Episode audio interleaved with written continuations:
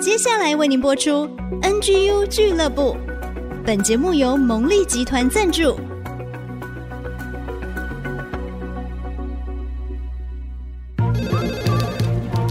分享职场经验，找寻支持力量。NGU 俱乐部，林玉婷、黎元月主持，召集职场团队陪你一起 Never Give Up，点燃永不放弃的热情。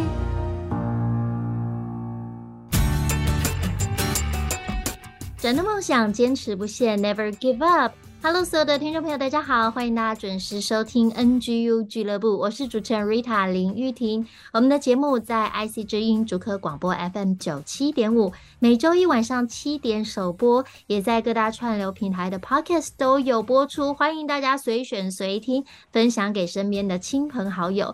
今天 Rita 非常的兴奋，因为呢，听完节目之后，我真的就可以帮助自己在财务上做更好的规划，而且更清息，也更了解自己的需要跟想要，帮助自己开源节流。上次呢，听了我们最爱的家庭财务规划师任志成 Tony 哥的分享，我们了解到。我们每一个月的流量是多少呢？那我们怎么样尊节？怎么样开源呢？并且呢，在今天的节目当中，带我们一起梳理。那我们最后我们的总量是多少？这总量是我们总共的财富吗？我很好奇。我们赶紧来欢迎任志成 Tony 哥。Hello，Tony 哥，你好。Hello，大家好，各位听众大家好，Rita 你好。Tony 哥，我刚刚提了一个提问哦，就是我们要来认识家庭财务的总量。这个总量就是我们总共有的财产财富吗？嗯，总量听起来是财务的概念啊。事实上，我很喜欢跟我们的客户呢谈身价。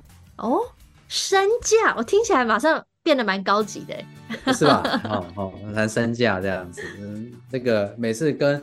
竹科很优秀的专业人士、科技人士去谈身价的时候，他就哎、欸、眼睛就亮了这样子。他们当然很好奇他们自己的身价到底是多少，是，然后也可以创造多少多少的身价，因为每一个人都希望自己是一个有身价的人。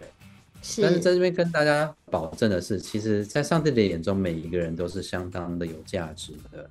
今天我只是用一个实际上的数字上面来证明给你看。如果你有好好的管理你的财富，能够把这个流量能够把它管理好，我们上一次不就是讲到了，我们的薪水进来之后，真正能够开源的地方呢，就能够让我们的钱去滚钱了。嗯，希望有一天呢，我们就不要花那么多的时间，每一块钱都要由我们自己来去赚的。希望更多的是由钱能够帮我们滚出来的。是，所以今天我们就会花一点点时间讲财务的另外一个面向，除了流量之外。那总量这件事情到底是怎么累积起来的？说到这件事情呢，这钱要怎么去滚到这个钱呢？我就要去讲到的，就是在二十五年前，我在美国的时候上了一堂财务的课程。我听完了之后呢，我给自己了两个很大的叹息。第一个叹息是，啊，这件事情实在是太棒、太重要了。我怎么不早一点知道这件事情呢？嗯、我应该，我一出生就应该要知道这件事情。但是又叹了一口气的原因，是因为啊，虽然我已经知道这件事情了，但是那个时候我已经为我的父亲已经背了五百万的债务。其实这个五百万的债务，就是因为刚出社会的时候没有正确的财务的观念跟正确的财务的规划。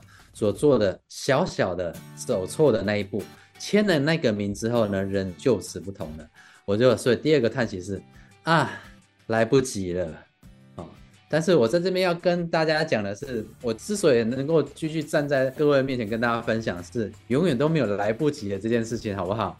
哦，即使像我二十几岁的时候背了五百万的债务，都有办法透过得到这个正确的观念之后呢，开启一个。崭新，而且是可以翻转的人生。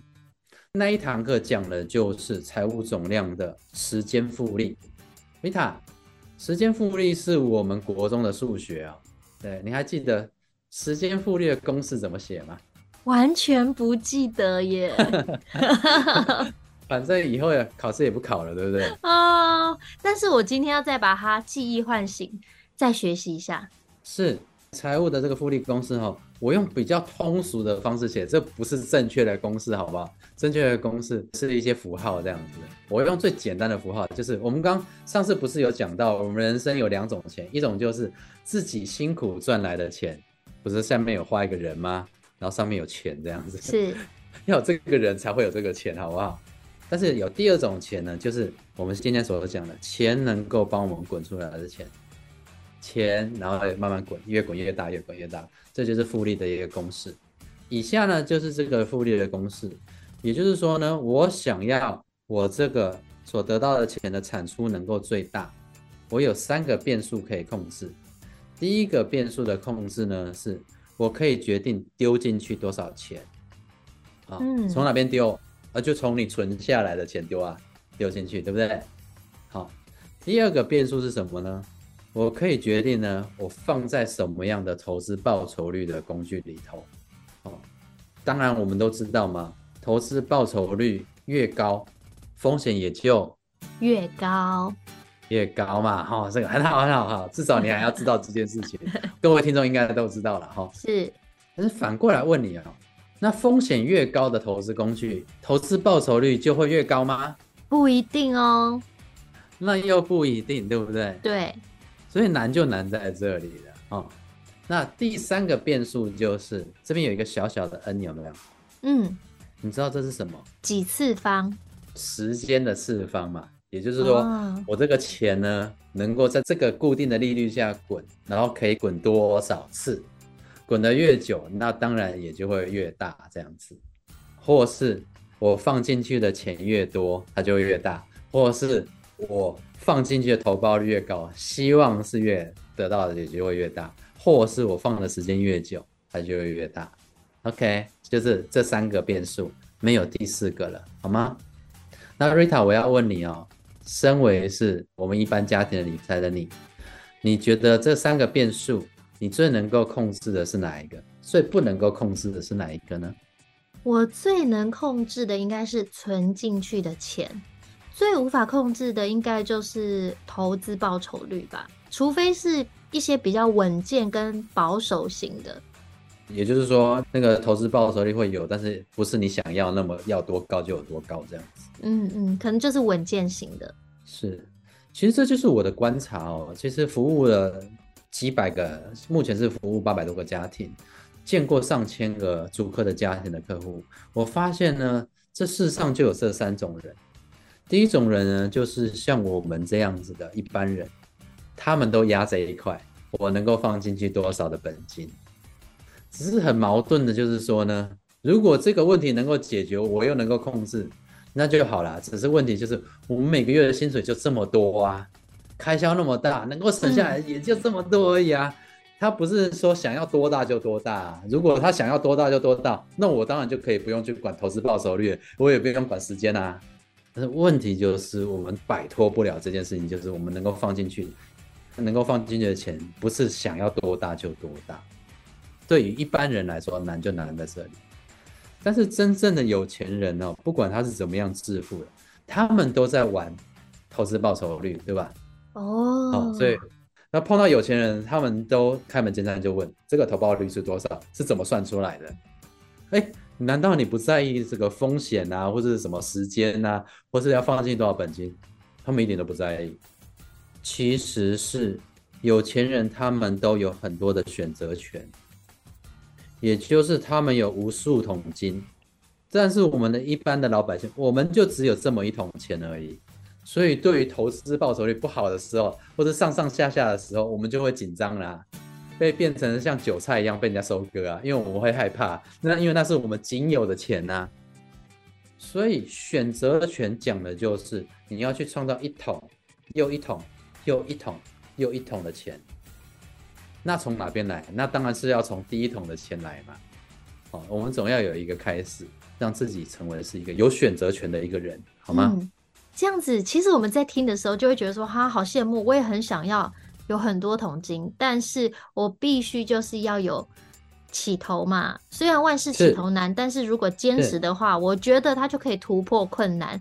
所以我们一直在看说，哎，到底我们的思维可以怎么样改变？难道我只有一桶金，我也是可以有选择权的吗？我觉得好像是还是有点机会的哦，有点机会，就是看你怎么做。哦、所以待会回来呢，嗯、我们就继续请 Tony 哥来帮我们分享。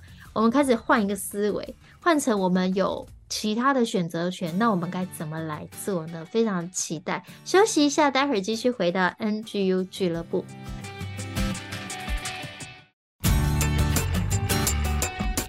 欢迎大家继续回到 NGU 俱乐部。今天是一个非常激励人心的主题，Rita 觉得收获很多。而且我们现在开始 reset 一下我们脑中的这个原本固定的思考路径。一般我们说，我们想要达到财富的自由，我们就要努力拼命的赚钱，然后存很多的钱。但是另外有一个杠杆原理，其实不一定只是存很多的钱。另外一个思维就是说，也许你在投资上。选择不同的投资报酬率，或者是你有其他的一些方法排列组合，可以帮助我们做财务的规划。我们今天就有请我们最棒的家庭财务规划师 Tony 任志成 Tony 哥来帮我们做分析哦。Tony 哥来帮我们一起冲一下。好，好消息带给年轻人哦。我们刚刚才讲过的，就是一般人。其实他就只能够专注在丢进去他的本金，但是问题就是不是想要丢多少就丢多少。我们都很羡慕有钱的人，他们都在玩很高杠杆的投资报酬率，但是真正差别是在于他们有这个选择权。嗯，所以期许各位慢慢的假以时日，透过好好的规划，去创造越来越多的选择权。但是今天要带给年轻人好消息是，我们漏看的这个 N，这个 N 是什么？Rita？还记得我们刚刚所讲的？对，就是我们的次数、时间、天数等等。时间，对对对对。也就是说，虽然我现在五十一岁了，我赚的钱一定会比二十几岁的人来的多，但是有一件事情我绝对羡慕你们，也就是你们能够让钱去滚钱的时间比我多很多。而且这个差别是在哪里呢？你一定要知道的是，接下来要讲的是复利的七二法则。好，有听过吗？我听过复利，可是我没有听过七二法则。好，我想要知道呢，我这个钱十万块丢进去哦，我得要花多少的时间呢？它会变成呢，滚啊滚啊滚啊滚啊滚啊滚啊，一定要变大嘛。所以它怎么样会变成两倍？怎么样变成两倍？这样我比较能够理解这样子。好，那多出来的，那当然就是钱自己生出来的，对不对？嗯。那这两倍呢，就有一个经济学者，很棒的数学家呢。归纳出来的七二法则，在一个固定的利率之下呢，譬如说我的绝大部分的客户呢，最保守的方法，他就会买一些储蓄险，譬如说三趴，那他也会做一些 ETF，那平均报酬率大约是九趴十趴，假设说各做一半，长期下来呢，希望有个平均有一个很保守很稳健六趴好了，我们就用六趴去算好不好？所以我们用六趴去做计算，用七十二去除。就会得到十二，这十二就代表的是什么呢？十二代表的就是我现在放进去的这十万块，在十二年之后就会变二十万。你觉得这件事情好不好？十二年之后变成二十万，嗯，好像很多比较稳健型的投资是这样，但是这样好像比较慢，对不对？嗯，它听起来有点慢，对不对？好。嗯我以实最实际上的案例算给你看。假设我有一个客户啊，我们这个听众大部分的年轻人听嘛，来园区上班啊，他们很认真的工作，好不容易他们已经变成了是百万年薪的员工哦。然后中间就有很多的流量要管理嘛，那他管理的没有特别好，他每一年可以存下来十万块。那如果他能够放在一个六趴的工具，他现在二十五岁哦。过了十二年之后，这个十万块就会翻一倍嘛，对不对？十二年之后呢，二十五岁的年纪的人，十二年之后他会几岁？三十七岁。等到他三十七岁的时候呢，这个十万块呢就会变成二十万，在这个期间多了十万块，是看起来没有很多，对不对？嗯。但是我要你留意的是，请问在这个十二年的期间，如果你是这二十五岁的年轻人，你有为这个多出的这个十万块，天天去加班、兼差，或是辛苦的工作吗？没有，你什么都没做嘛，你只是把它放在一个六六趴的工具里头，嗯、对不对？嗯、那三十七岁还很年轻嘛，还有没有十二年？十二年就四十九岁喽。四十九岁呢，原本的这二十万不是十二年之后呢，经又经过了十二年，它会变成一倍，所以二十万会变多少？四十万，就变成四十万哦，不是三十万哦，二十万就变四十万，它就 double 了。那所以在三十七岁到四十九岁这十二年间呢，它多出来了二十万。那请问你有为这二十万辛苦工作打卡、加班、跑 Uber 没有嘛？对不对？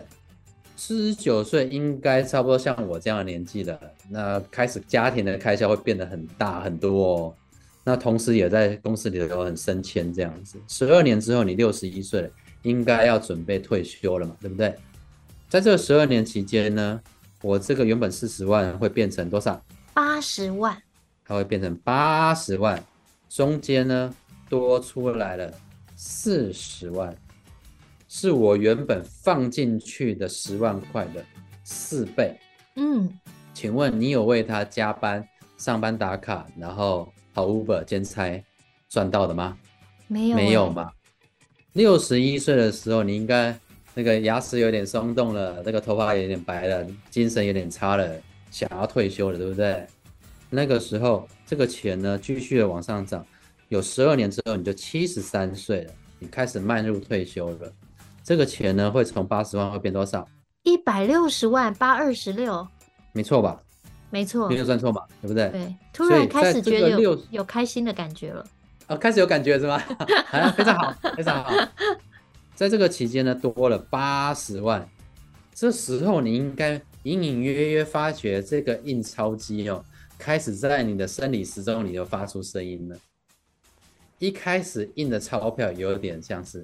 二十五岁到三十七岁很慢的，恰嘎恰嘎恰嘎，才一张一千块，两张一千块这样印出来，然后后来变成的是恰嘎恰嘎恰嘎恰嘎，后来到六十一岁到七十三岁的时候，已经恰嘎恰嘎恰嘎恰嘎恰嘎恰嘎，钞票一直喷出来，因为八十万八十万你以前要赚，可是没命的才有办法赚到八十万。那七十三岁还有没有十二年？也许有吧。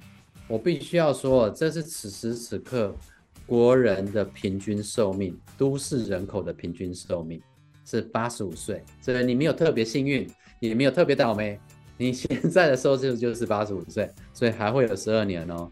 那这时候一百六十万就会变多少？三百二十万。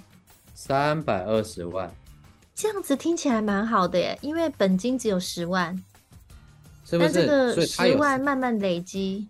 从头到尾就十万，对，即使你做错输了，也就只有十万，你没有什么损失嘛。所以它有三个优点。第一个优点是什么？第一个优点是它门槛是最低的，你只要十万就可以去搞了。只是当我告诉你，如果这件事情可行，我绝大部分的客户都会告诉我说，那我好希望现在放的是一百万，不是 不是十万，那以后不就不是三百二十万，是三千两百万，是就这么简单的数学，所以。嗯第二件事情就是什么呢？第二件事情就是它不仅很简单，第二件事情呢，它的风险是最小的，它是最稳健的。你需要付的代价就只是时间而已，不是吗？这是另外一个好方法。对，然后呢，第三个好处才是真的让你终身难忘的好处。我们刚刚讲了，这个十万块最后假设说变成三百二十万，对不对？它是从原本的一百万。所存下来的一百万赚的钱，才能够存下来十万块去滚的钱，对不对？最后会变成的是三百二十万要滚出来留下来的钱，对不对？嗯。那我原本是需要怎么样呢？十倍的努力，要赚三千两百万，然后呢，每个月省吃俭用的能够存下来的钱，才有办法。三十二年才有办法留下来这三百二十万，所以就不禁让我们去想了：我们到底是要用我们自己辛苦赚来的钱，不断的就是一直赚，一直赚，一直赚，赚到直到我们精疲力竭，或是失去健康了没有了，还是我们要决心？现在我很年轻，让我们时间，让我们钱去滚钱，然后你就可以把省下来的钱去做你想做的事情。去实现你想要过的人生，那你需要做付什么代价呢？你要付三个代价。第一个代价就是你一定要有第一桶金嘛，你一定要有那个十万块，然后越早做越好，不要等到你像我现在孩子的开销也很大了，然后再下去想要存那个十万块，有可能比你还要难哦。然后第二件事情就是什么呢？Rita，你喜欢这个时间复利的前面还是后面？后面。但是你可以跳过前面吗？说、嗯、这个不要这样子。不行吧？也没办法。所以呢，嗯、时间就必须要很有耐心的等候。所以，请你把这个账户呢，第二件事情就是把它账户独立起来，不要跟你其他的买车子啊、买房子啊什么的钱和在一起，好不好？它是一个独立的一桶钱滚钱的那种专属的金。那第三件事情是什么？第三件事情就是，即使你有办法存到这个第一桶金，然后呢，你有决心能够透过时间复利一直让它滚大，但是有一件事情你是抵抗不了，那就叫做风险。嗯，对，Rita，你我们能够决定这个我们永远都那么健康吗？每天都可以上班赚钱吗？没有嘛。所以年轻人，你请务必趁自己。未来还有那么有身价，你既然都知道了，你要把保险做好，因为风险的这件事情来的时候，保险能够继续帮你支付这些账单，保险还能够继续让你怎么呢？继续让你存这些钱，这样子的复利链才不会中断，好不好？嗯，所以这三件事情，在我们第二个时间段提醒大家，一定要记得这个美好的复利链。希望大家听到就很像当年的我听到的所得到的第一个。啊，真希望早一点知道，是吧？对，一切都不迟。那待会呢，回来呢，Tony 哥说还有很重要的人生四笔钱要跟大家来谈一谈。我们到底人生有哪四笔钱是很重要的呢？我也好想知道。休息一下，赶快回到 NGU 俱乐部哦。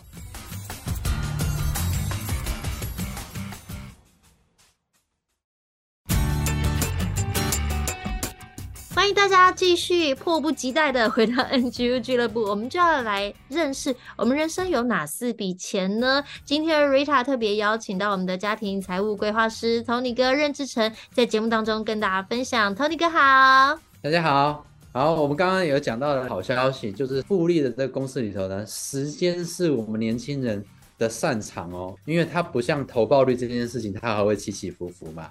对不对？只要你们的年轻人时间是够，就能够达得得到。所以在这个累积的这个过程之中，希望能够从一开始我们自己辛苦赚来的钱，然后慢慢的管理好，让我们钱开始滚钱。那开始滚钱呢，接下来就要去把我们的这个滚钱的这一桶钱呢，把它放好来，让它不要中断。所以这就要让我们提到的就是。其实我们的人生的财富呢，其实就很像是建构一个战无不胜的篮球队一样。你人生想要得分的话呢，那你就进攻就好了，一面的进攻就好了。但是你你的人生要得胜的话，一定要赢的话呢，那你就要重防守啊。而且呢，防守跟进攻要取得一个平衡，都很重要。所以呢。这边跟大家介绍的就是标准普尔的家庭财务规划的一个建议。基本上呢，要在你的队员里头呢，找出有这个四个特色的财务的工具。第一个就是应急的钱。应急的钱呢，它用来做什么呢？有没有听过一般的家庭，他们都会建议说要有三到六个月应急的钱，因为不见得是健康的风险啊，也有可能有的时候车子要修一下啊。有的时候这个蛮多无薪假的，忽然我被放假了，嗯、总是会有三到六个月，乘以什么呢？每个月的家庭开销，把这个钱准备起来，当做是急用的钱。这样子的话呢，当你的时间复利在滚的时候呢，当有紧急的状况出来，你才不会从这个复利链里头把钱解出来啊，让它中断啊。嗯嗯嗯。第二个呢？大致上呢，我们会建议会有百分之十在应急，百分之二十呢是用在保障的钱。保障的钱呢，就是上一个单元所讲的，我们人生总是会有一些的风险，所以我们的时间复利链在滚的这个过程中不能中断，就是不能中断。那唯一我们不能够抵抗的，除了人性之外呢，就是风险这件事情。嗯，所以我们会有长期的风险。譬如说，我们就身故了，那未来谁要帮我继续为我的家人赚钱呢？所以保障的钱是很重要的。或是短期的，我只是短期的生病了，但是在这个生病的过程之中，我不仅不能够去赚钱，不能够继续投资，账单还不断的进来，而且呢，我还会有可能会有各式各样医药的账单、看护的费用这些来，有可能会吞噬掉我过去所滚出来的钱，或是中断了我过去所努力的钱。所以保障的钱是用在保护。这个所有的资产，它平常呢是没有什么作用的，只有在发生风险的时候呢，它能够让我滚出来的钱呢，全部都能够被保障起来，不会受到动用跟影响。那如此一来呢，接下来我们就可以很专注的做进攻的事情。好，防守呢就是把保障的一部分合理的保障的钱，哦，把它放好了，把应急的钱一一小部分把它放好了。那剩下我们就要很专心的进攻喽。进攻也有两种，一般的篮球队呢，进攻呢有些呢像那个投外线的，那另外一种呢，还有一种很厉害的进攻呢，它是专门呢是得分的，在篮下得分啊，是灌篮啊或者什么的，很稳健的，然后稳稳的在篮下得分的，叫做保本的钱。第一个特质就是这个钱呢、啊，不能够变少。利息可以少一点没关系，但是呢，今年看到这个钱呢是一百万，明年不能够是五十万、九十万，可以是一百零一万，也可以是一百二十万，反正它就不能变少。这是我绝大部分一般的客户所告诉我的保本的定义，也是你的定义嘛，对不对？嗯。但是以财务专业的角度来说的话呢，它必须要抵抗通货膨胀。也就是通货膨胀这件事情呢，会减损我们的钱，也减损我们的价值。我们有可能这一年感受还蛮深的，有没有？好像很多的东西，薪水没有变多，但是东西越来越贵了。嗯，那就是通货膨胀。所以保本的钱呢，其实它不光是解决这个数字不能够变小的问题，更长远，它必须要很有效的去解决通货膨胀的问题。它必须要建立一些机制呢，跟我们的实际上的购买的能力要能够勾结在一起。嗯，好，当这个经济成长的过程之中呢，我也我的账户的这个保本的钱也能够等同比例的变大。譬如说什么呢？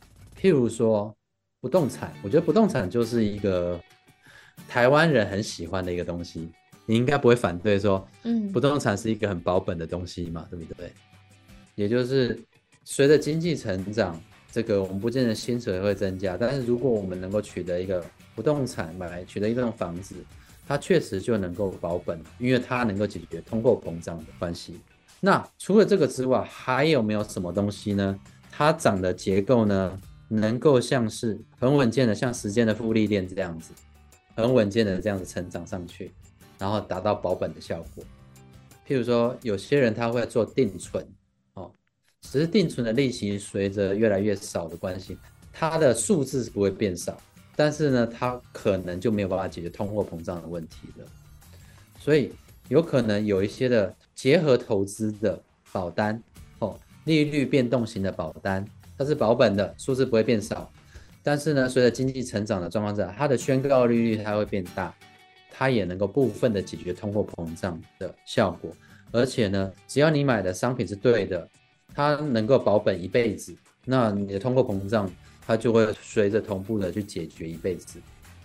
那接下来剩下来就是什么呢？投资的部分长得就像这样子，有没有上上下下？，Rita，你喜欢投资吗？我喜欢投资，但是我觉得我比较偏向稳健型的，因为高风险的呢，嗯，必须要我比较专心，或者是我要有独到的眼光。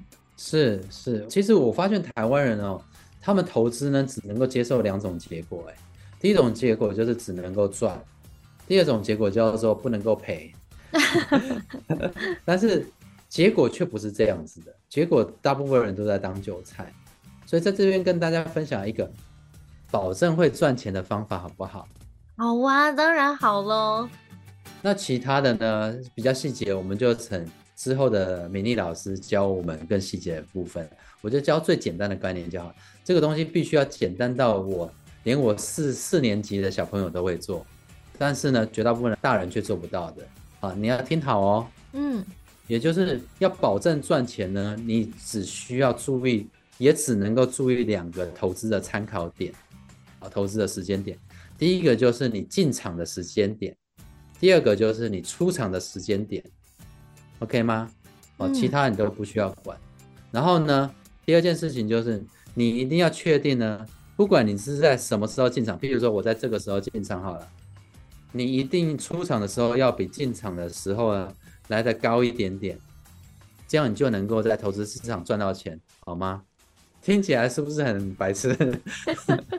可是其实很难哦，不容易哦。因为有的时候我们高高低低的时候，心理的层面会有很多的声音，想说再等一下，我真好怕哦。呃，会不会可以再赚更多钱呢？或者说哈，有一点认赔了，我要杀出吗？其实这个就是在投资理财的时候有很多嗯，我们要克服的啦。没错，要克服的是什么？就像上一堂课讲，要克服是我们的内心，是，好不好？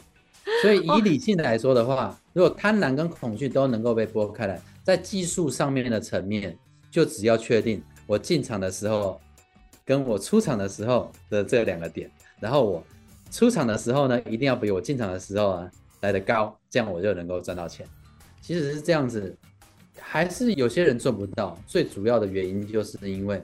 他们没有做资产的配置，也就是保障的钱、应急的钱、保本的钱，同时要做。他们只有做投资，所以他们在赚钱赚赚赚赚赚到很高的时候呢，哎，生病了就出场了，或是什么呢？明明就已经在赚钱了，但是需要应急了就出场了。